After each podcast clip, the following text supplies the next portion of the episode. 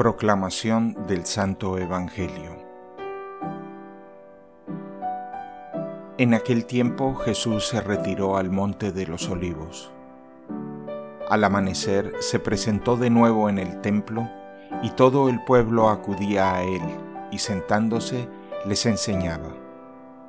Los escribas y los fariseos le traen una mujer sorprendida en adulterio y colocándola en medio le dijeron, Maestro, esta mujer ha sido sorprendida en flagrante adulterio.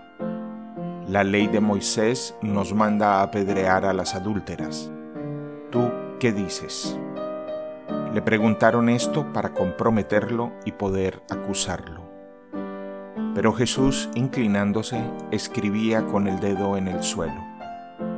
Como insistían en preguntarle, se incorporó y les dijo, el que esté sin pecado, que le tire la primera piedra. E inclinándose otra vez, siguió escribiendo.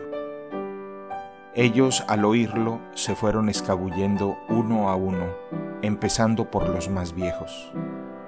Y quedó solo Jesús con la mujer en medio que seguía allí adelante.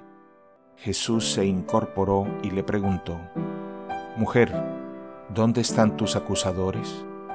¿Ninguno te ha condenado? Ella contestó, Ninguno, Señor. Jesús dijo, Tampoco yo te condeno.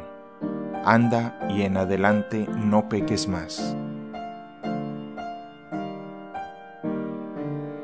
Palabra del Señor.